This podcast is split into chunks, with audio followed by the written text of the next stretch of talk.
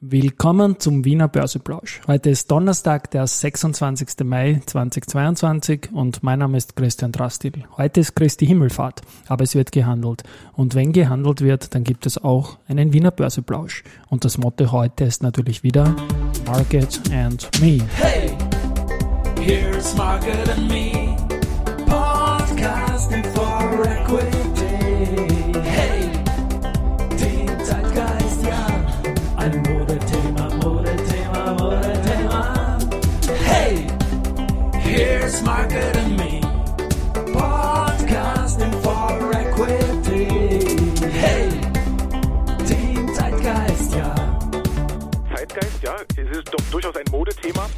Ja. Die Börse als Modethema und die Mai-Folgen des Wiener Börseplausch sind präsentiert von Wiener Berger und Ballfinger.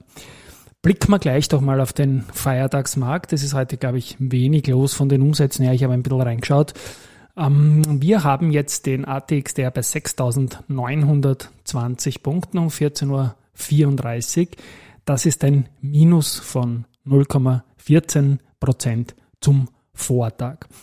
Und ja, äh, der große Gewinner ist auch heute wieder der Verbund, der 3,26 Prozent im Plus liegt. Und mittlerweile sprechen wir schon wieder von 94 Euro, also fast der Geschichte vor. Nehammer. Und wir haben gestern die große Gegenbewegung gehabt, nachdem der Verbund zum Doppelschlag äh, ausgeholt hat, eine Aktion für Bestandskunden, dass man da, glaube ich, ein, zwei Monate gratis kriegt, was den Strompreis betrifft. Und natürlich der Vorschlag der Sonderdividende, das ist eh im Raum gestanden, dass man da in den Lead geht, um einmal die Gewinnabschöpfungsidee vom Karl Nehammer ein bisschen abzusoften.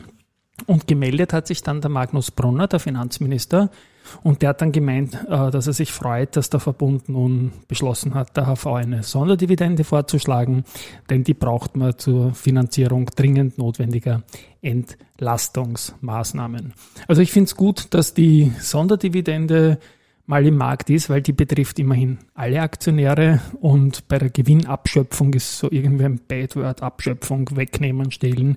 Eine Dividende, die gehört irgendwie zum Geschäft und ist auch eine gute Sache. Aufgefallen ist mir gestern noch, dass dieser extreme äh, Schwung der Gegenbewegung mit die fast 10% nach oben beim Verbund mit nur 31,3 Millionen Euro Handelsvolumen war, während dem der Rückfall auf die Ankündigung vom Kanzler doch mit 83 Millionen Euro war.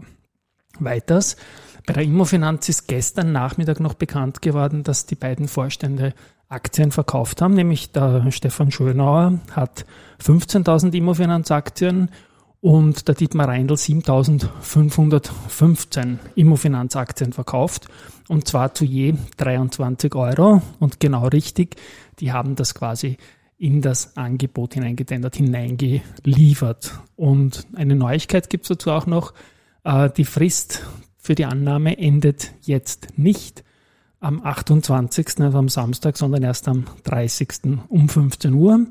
Trotzdem, ich meine, ich glaube nicht, dass alle Banken bis 15 Uhr so offen haben werden, dann auch noch am Montag. Und es tut ja auch eigentlich nichts zur Sache, das schon vorher zu geben. Die Vorstände haben es auch getan.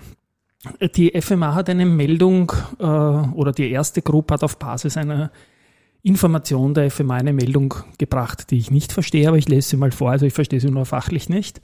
Und zwar hat die FMA der erste Group Bank am 25. Mai die für sie vom SRB, vom Single Resolution Board festgelegte MREL-Anforderungen mitgeteilt und demnach muss die Bank also rückwirkend ab 1. Jänner 2022 ein verbindliches MREL-Zwischenziel in Höhe von 26,03 Prozent im Verhältnis zu den risikogewichteten Aktiva und 9,34 Prozent im Verhältnis zu der Gesamt Gesamtrisikopositionsmessgröße der österreichischen Abwicklungsgruppe erfüllen. Ich habe mir jetzt vorgenommen, das dann zu kopieren und werde es dann in den nächsten Tagen mal auflösen. Ich werde da nachfragen. Ja, gute Zahlen gibt's von der Liechtensteinischen Landesbank Österreich. Da, die konnten das verwaltete Kundenvermögen 2021 im 26 Prozent steigern. Und es gibt jetzt einen neuen äh, Rekordwert von 33 Milliarden Euro. Auch mit dem EGT ist es nach oben gegangen und zwar gleich um 67 Prozent auf 16,2 Millionen Euro und der Jahresüberschuss nach Steuern hat 14,4 Millionen Euro gebracht. Äh, der Vorstand, der Robert Löw, ist da sehr zufrieden, freut sich über die Steigerung und bedankt sich bei den Mitarbeitern. Wir haben ein Interview gemacht im aktuellen Börse Social Magazine und zwar mit dem CIO des Unternehmens, mit dem Stefan Klöcker. Und wie der aktuell die Portfoliostruktur sieht, hat er der Christine Petzwinkel erzählt. Das werde ich dann in den Show Notes verlinken. Was ich ebenfalls noch sagen wollte, sind Verschiebungen. Jetzt haben wir schon gehört, dass äh, die Kostat verschiebt, den Jahresabschluss und auch die Startup 300, die ja nicht mehr notiert ist, wird jetzt nicht am 31.05. liefern, sondern äh, ja, auch dort ist der Abschluss noch nicht fertig und der Termin wird erst bekannt gegeben, wenn man das dann hat. Das ist jetzt teuer doch durchaus eine Sache, die, die öfters vorkommt. Ja, und finally, ich habe mir auf Spotify angeschaut, ein bisschen die Statistik, wer denn diesen Podcast so hört. Und da sage ich mal, leider nur 19% Frauenquote momentan. Da habe ich großes Interesse, das zu steigern. Ab nächster Woche gibt es einen begleitenden Newsletter mit Freebies zu dieser Podcast-Geschichte hier. Und da kann man sich jetzt unter christian-drastil.com slash newsletter anmelden.